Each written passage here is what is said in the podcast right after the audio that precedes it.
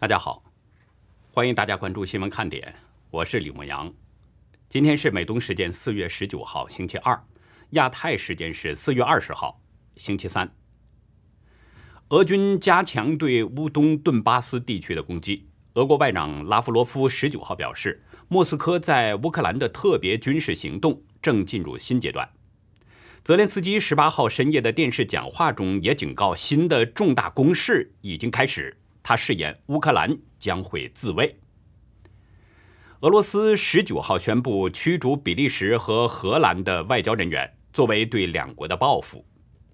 俄罗斯外交部表示，二十一名比利时外交官与十五名荷兰外交官被列为不受欢迎人物，需要两周内离境。受到乌俄战争的影响，国际货币基金组织十九号下调了今年全球经济增长预期。预计将增长百分之三点六，比一月战争爆发前下调了零点八个百分点。广东官媒十九号报道，孟凡利任广东省委常委、副书记和深圳市委书记，免去王伟忠的深圳市委书记职务。下面进入今天的话题。封城之下，据不完全统计，上海已经死了一百多人，救护车难找。已经成了病人被拖延致死的一大原因，但是救护车为什么难找呢？这个背后有什么原因呢？老年人和婴幼儿都是一样，都是需要特殊关照的群体。但是半夜两点，白无常撬开了房门，将九十四岁的老人强行拖走，关进了方舱医院。白无常的手脚相当麻利，尤其是在。群殴年轻人的时候表现得更明显。今天上海又通报了七例死亡病例，七位老人的年龄在六十岁到一百零一岁，其中六人是在七十五岁以上。官方说呢，这七个人入院之后病情加重，抢救无效死亡。跟昨天通报的那三个死亡病例是一样，当局这次仍然是强调这些老人因为有基础病。没有接种疫苗，也就是说，当局是在故意把通报老人离世与接种疫苗是联系在了一起，说成是没有接种疫苗的原因。在这波疫情当中啊，上海因为封城造成的死亡人数相当多。据网络接龙不完全统计显示，昨天早晨七点，那个时候死亡数字还是一百五十三人，而在今天早晨七点再查看，已经变成了一百六十二人。当局只选择性通报其中十位老人离世，还特别指出他们没有接种疫苗，这个用意那就不言自明了。中国大陆很可能会再次刮起一阵疫苗风。今天下午啊，中共国家卫健委发言人米峰在国务院联防联控机制新闻发布会上表示呢，说要抓实抓细疫情防控的各项举措，继续做好个人防护。积极接种新冠病毒疫苗，特别是推进老年人的接种。前后综合分析，中共连续有选择的通报老人病亡的情况，明显就是为强推接种疫苗在做铺垫。所以我估计呢，中国百姓啊，将要面临着下一波的折腾和残害，尤其是老年人。在这次疫情当中，上海死亡那么多人。其中一大部分是因为等不到救护车被拖延离世的，因为封城之下，上海的医疗资源呢是非常紧张的，特别是数量有限的救护车。但是在四月十七号下午三点左右，一辆救护车来到了闵行区七宝镇五宝路一百六十九弄嘉景院，说是进小区救人，但是小区居民发现这辆救护车进了小区根本不是救人。他们进小区是来找烟贩子买烟，买了二十条烟。居民报警以后，只来了一个警察出警。警察下车后，先问买了多少烟。不是，这不是送多少的问题。首先，疫情期间，外来车辆，它是什么？幺二零急救车。救命的车。然后一，请看一下他的市级的通行证。首先，他占用了。呃，公共资源来做私人的事情。你是在录像了吗？我在录像。做录像，你不要录录我人，好吧？OK，可以。啊，你你你你还你你你还有什么事情？还还有什么要讲的吧？我先听你讲，你怎么处置这件事情？处置的，我登记信息，其他我让别人处。让别啊，对我我登记下信息就可以了。至于他是不是违规，这是他的事情，好吧？那么你们会给我们反馈吗？不是我们反馈。处理意见是谁给？处理意见有幺二零，由他们给。处理意见有幺二零给还是幺幺零给？幺二零给，由他们管理。那么我们要幺幺零干嘛呢？你们打幺幺零啊？你这样，他这个车子来干嘛的？哎，然后警察跟警察调查的，问一下有没有这个疾控中心有没有指派他们来啊？因为我们小区没阳性，对吧？啊，大家都警察。所以说这个这个这个东西，你问他们提供中心，我们只根据信息，幺二零只根据信息。我们需要反馈，我们需要反馈意见。不是我们反馈的。那么你告诉我谁反馈？那么你就今天我不会让他出去，你让一个有反馈意见的人来了再说。不让他出去，到时候我讲实话啊。如果出问题，那是你们你们负责。我们现在已经没他进来了呀，我们已经。我怕啥用？幺二零，你们打幺二零，我是来核实这件事情，其他的我们不处理，我们不管，就在这里。我们管侬警察嘛，为啥你管侬啊？现在搿种人说的，侬警察嘛，为啥用？侬都警察，侬讲我才警察，侬警察不他了？哎，你是人民警察。你是人民，才会人民不对呀！你一个人出警，违规违法的，对对对，是吧？你是违法的，你知道吗？解决不了问题，你回去。你一个人怎么可以出来出警？现在就是一个人，现在他那怎么可能的？不对的，不对的。他警察，他你以人为上面一个警，我不知道他。我告诉你，处理你们警察处理必须是两个有执法权力的。你们这样会上海这么乱。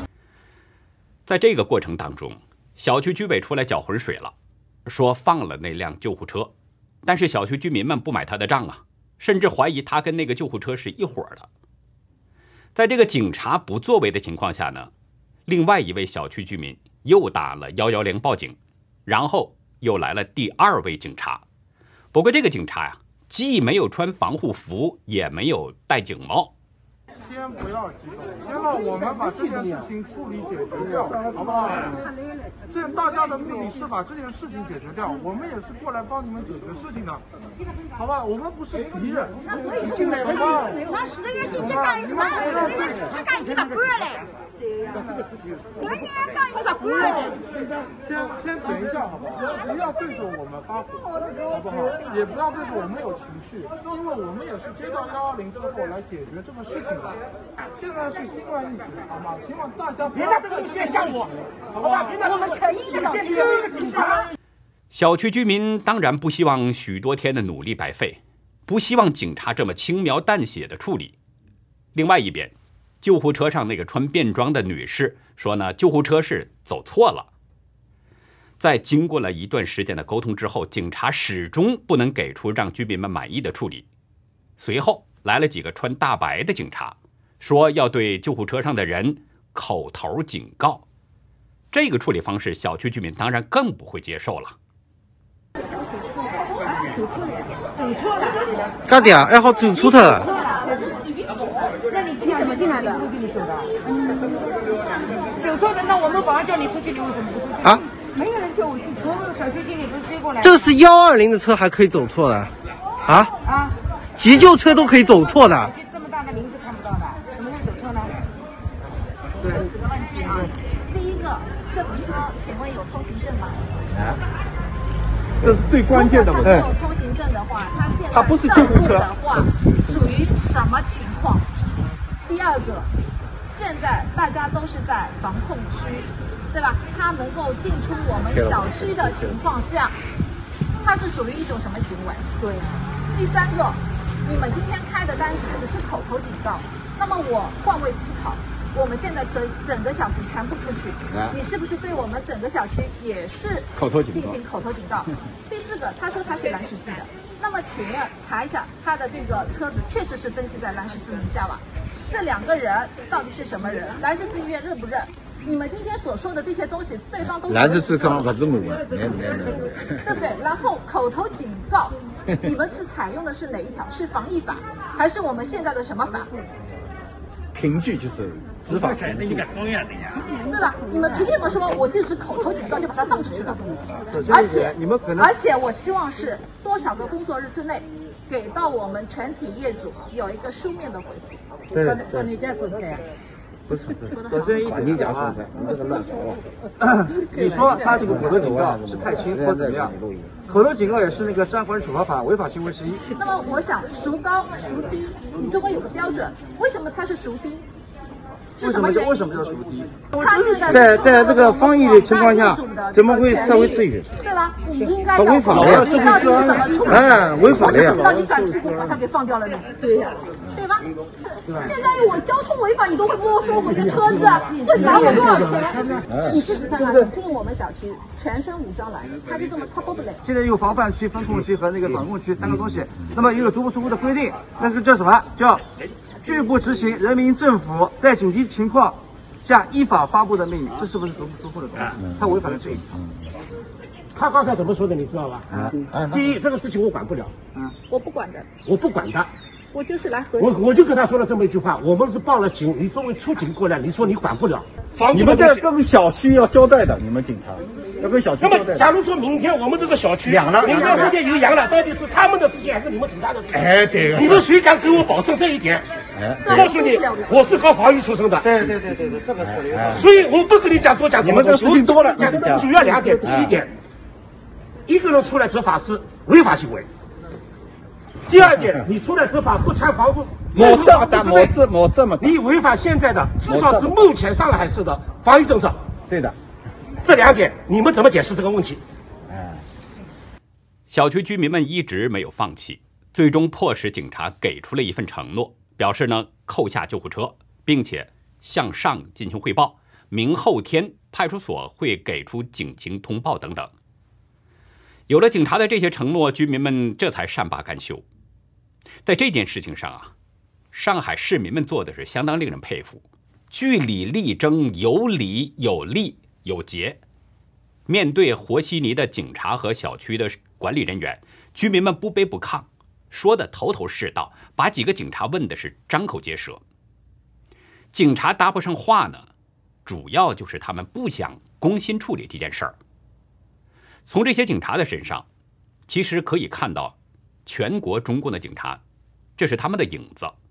他们不是为老百姓解决问题，而是试图维护同属官僚体制的人。他们不是向当事人去询问情况，却是推三阻四的制止居民们要说法。这些基层的小警察们呢，虽然算不上什么官儿啊，但是从他们的身上却可以看到中共官场的那种官官相护。面对老百姓的时候，他们是一个战壕的，需要共同去对付百姓。不过在这里啊，警察的表现还不是最令人气愤的，最令人气愤的呢，是那两个人开着救护车骗开了小区大门，进入到小区只是为了买烟。据居民反映说，这辆救护车呢是上海蓝十字脑科医院的。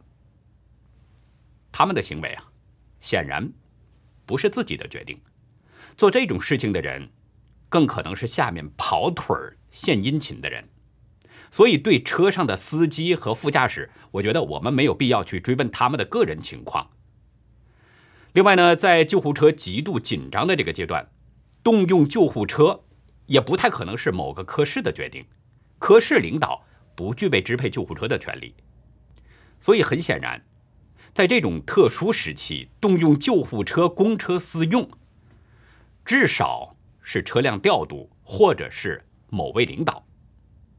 但是调度会有这么大的胆量吗？他敢私自动用救护车吗？显然这种可能性也是比较小。那么也就是说，更可能是医院的高层领导，或者是医院上面的人，甚至更高层官员。那么究竟是谁准许他们开出这种绝对特权车呢？去做这种事情呢？他们买二十条烟，是自己抽还是给某位领导送呢？而且人们最想知道的是，病重濒死的那些病患叫不到救护车，是不是都这样派私活了呢？有多少人在他们私自动用救护车的时候被耽误治疗离世了呢？那一百多位离世的人们当中，有多少是被这样拖延致死的呢？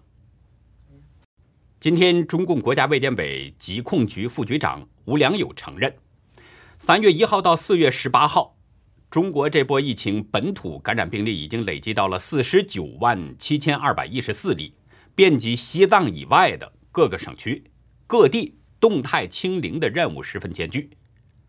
吴良友特别提到上海的疫情，表示呢，上海近日疫情仍处于高位，社区传播风险仍然较高，防控形势依然严峻，防控任务仍然十分艰巨紧迫。在同一个会上，中共疾控中心首席专家吴尊友，他是再次强调了动态清零的重要。他表示，在没有本地持续传播，而且本地疫情主要来自境外传入的情况下，动态清零策略是最佳选择。就在当局这种动态清零的前提下，今天上海通报的新增数字呈现继续下降的趋势。不过，今天下降的幅度不算太大。只有百分之八点二。通报表示，在过去二十四小时，全市新增了两万零四百一十六例阳性患者，其中包括一万七千三百三十二例无症状感染。另外值得注意的是啊，上海今天将两万三千三百人放出了隔离方舱，这个数字大于公布的感染数字，这也是上海疫情爆发之后。当局第一次放集中隔离人员出牢笼，有秦国的媒体表示呢，说上海的疫情已经缓和，出露曙光。上海市常务副市长吴清表示说，今天开始连续三天对封控区展开核酸检测，然后二十号对封控区、管控区同时进行核酸筛查。与我联系紧密的那位上海的网友啊，在今天的邮件中对我表示。他所在的区呢，这几天是天天都在做核酸。负责检测的是江苏省常州市新冠核酸检测城市基地实验室。网友表示，对于核酸检测结果，可以在上海随身办上，很快查到，按规定六个小时就要出报告。但是十六号上午做了核酸检测，却一直拖延到十八号的下午才出报告。更诡异的是。网友本人所在的小区有几个确诊病例，已经是有几个单元啊都被封楼了。但是在随身办上查询上海小区感染名录，竟然找不到他所在小区的名字。网友怀疑当局很可能是在检测到阳性也不通报。现在的核酸检测就是做戏给老百姓看，看似卖力天天做核酸，但是天天少报点数字上来。自然也就清零了。网友的观点啊，跟我之前的分析是一样的。当局就是要演这么一出戏，大规模的做核酸检测，但是呢不通报或者少通报病例数字，这样一步步走向宣布清零成功。今天，另外一位上海公交系统的网友呢，对我表示说，如果按照目前内部资料显示的情况，上海二十六号。没有办法恢复营运公交。昨天啊，我有网络传闻说，当局计划呢是在二十六号要恢复公交车。针对这个消息，网友在公交内部群里边做了一下统计，看一看一个车队哪天能凑齐最低的上班人数。他在一个小程序上输入地址，看看公交系统每个人所在的小区所出现的阳性的时间和解封的剩余时间。结果显示，大部分人还有十到十三天，少部分人有七到八天，极少数的人是在两天以内。这位朋友表示说，这样的情况说明公交驾驶员是没有办法出门干活的，即使凭着工作证出了小区，下班也没有办法返回小区。按网友披露的这个情况，当局要恢复公交运营，至少还需要。一周以上的时间。不过，我们不能用正常思维去想中共了。他为了达到目的，什么事儿都可能做。谁能保证他不会随意改动数据情况呢？一方面是中共公布的数字本身就有很大的水分，另一方面，他使用的核酸检测试剂党性很强的，他会根据中共的需要来检测结果。大家好。我是实名举报华大基因核酸检测不准确，被殴打断七根骨头，十级伤残的王德明，起始于之前与华大基因有过合作，发现他们检测的阳性率高于正常标准很多很多倍，离谱到完全不可能的数据。于是我问过华大基因的工程师，这到底是怎么回事？发现他们都解释不了，他们的学历都很低，甚至完全不懂。于是我就自己开始研究。我研究华大基因核酸检测的实验流程。理论基础、使用的设备、仪器、耗材、试剂等，发现严重问题，我就跟他们说：“这谋财害命、伤天害理，会遭报应的。”他们根本不听，于是我就。实名举报给相关的领导，他们恼羞成怒。古人殴打断我七根骨头，十级伤残，一辈子也好不了了。我又把内容发到网上，很快就被他们删了。我的微博、微信。其他网平台的网络账号也都被注销，发不了了，所以只能录视频自言自语。如果你有缘看到这个视频，可以加我的微信：幺八零五二零四零零零幺，我单独发给你。当然。这个视频可能也出发不出去。视频中这名被殴打成十级伤残的男子叫王德明。以前啊，他是国家基因库江苏中心主任，他曾经做过医生、医药代表、医疗行业猎头和健康医疗媒体记者等等。我现在不能确定他说的是否属实。我的微信账号呢，早就被中共给注销了，所以我联系不到他。如果大家有兴趣，可以加他的微信，私下了解看看。我虽然暂时证实不了王德明指控华大基因的这个核酸检测不准的问题，但早前呢，我们曾经深挖过华大基因的情况。华大基因创始人王健是一个红到骨子里的人，而且在中共病毒疫情爆发后，华大基因销往全球各地数以千万计甚至更多的那些核酸检测试剂，屡屡被发现。出现严重错误，比如香港的检测，华大基因是主要的承办商，但是华大基因的检测结果却接连多次被发现存在假阳性或假阴性，并且有延误发放阴性报告等现象，导致许多假阳性的受测者被无辜送进了医院。二零二一年的四月二十二号，华大基因向香港卫生署上报了三十个阳性样本。但是，同样的这三十个阳性样本，经过其他机构复检，并没有发现呈现阳性。为此呢，当时香港大学微生物系教授袁国勇曾亲自前往华大基因实验室进行调查，结果发现华大基因处理样本的过程当中存在着诸多操作不当的问题，导致样本发生交叉感染，是两个真阳性的样本污染了几十个样本。而受影响的那些受测者以及密切接触者多达近一百人，当时都已经被送到了医院，或者是被隔离了。这些呢都是有据可查的，大家如果有兴趣的话，可以在网络上输入“袁国勇和华大基因”，就可以看到相关的资料。我不知道上海使用的是哪一家生产的核酸试剂，会不会是华大基因生产的呢？其实是不是华大基因生产的也不是很重要，因为是阴是阳，由政治说了算。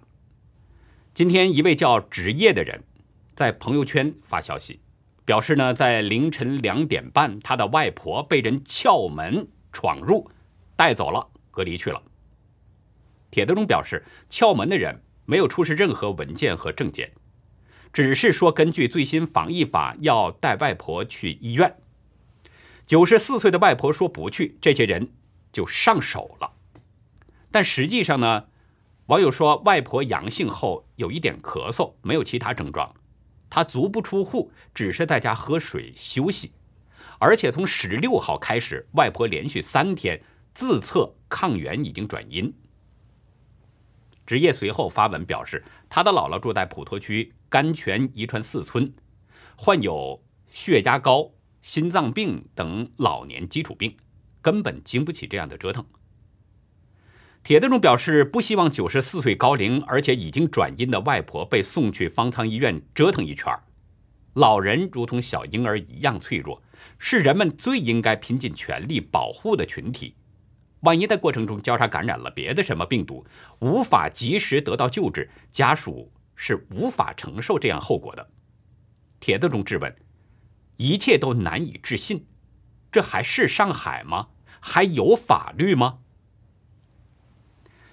在这个帖子的下面呢，有人跟帖表示说，身边啊有好多阳的，在等拉走的时间，在家已经转阴了，必须拉去隔离，浪费医疗资源。帖子中说，我们一楼阳性老人第一次接也不愿意去，后面强制接走，结果在外面去世了。还有一段微博视频，让更多的网友是怒不可遏。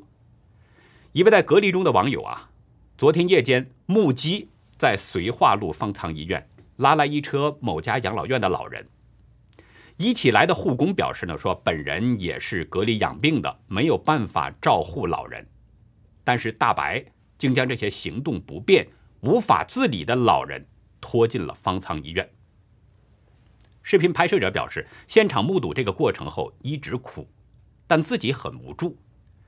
他还透露呢，自己跟那些老人同住在集装箱改装的隔离方舱，中午去看过他们，老人没有办法进食配给的食物，方舱也没有粥食提供，老人现在进食都困难。大家想想看，那些人拧门撬锁，不由分说把九十四岁的老人拖走隔离，这是警察和防疫人员应该有的行为吗？这些强行把无法自理的老人们关入到方舱医院的大白，他们有一点同情同理心吗？如果是自家的老人，他们会这么对待吗？昨天有一位女士啊，对着镜头讲出了一件事。她护理的一位老太太，在没人照护的情况下，饿的只能吃大便，老人最终是被饿死了。那天呢，有一位台湾的朋友不太理解“大白”的意思，问我为什么很多上海人把穿白色隔离服的警察和防疫人员称为“大白”。说真的，我也不确定称呼“大白”的真实原因，但我分析呢，可能有两种情况：一种就是他们从头到脚都是白色。所以顾名思义，另一种呢，就是有中国人称呼自己养的黄狗叫大黄。我觉得这里呢，或许也有代指的意味。我真的不确定上海人这么称呼是不是带有骂人的意味，但是我还注意到了另外一种称呼——白无常。一位网友在给我的邮件中表示，今天白无常打人了。在上海嘉定区丰庄北路四百零八弄丰庄四村，几个身穿白色隔离服的白无常对做核酸的民众进行围殴暴打。在视频中可以看到，几个被网友称为“白无常”的防疫人员揪住一个身穿蓝色衣服的年轻人殴打，甚至有的还跳起身来用拳头砸向年轻人的头部。围攻之下呢，那个年轻人是寡不敌众。被打倒在地，但是大白们仍不罢休，继续对这名年轻人是拳打脚踢。旁边有很多老年人拉架，但根本拉不开。现场人声嘈杂，好像是在对防疫人员纷纷进行指责。随后呢，一个大白啊，和那名蓝衣服的年轻人纠扯到了墙边，正僵持的时候，又过来一个大白，从年轻人的身后扑了上来，摁住他的头，然后又揪住他的头发往后拽，年轻人不由自主的仰面倒了下去。在冲突当中，有一位女士呢被压倒在地上，这位女士挣扎起身之后，又过来几位居民试图搀扶起那位被打倒在地的年轻人，但是年轻人一直坐在地上。那好，以上就是今天节目的内容了。如果您喜欢新闻看点啊，请别忘记点赞订阅。也希望您在视频下方给我们留言，跟我们进行互动。更希望您帮我们把这个频道多多的转发出去，让更多需要了解真相的人，更多的有缘人能够接触到我们。感谢您的帮助，也感谢您的收看，再会。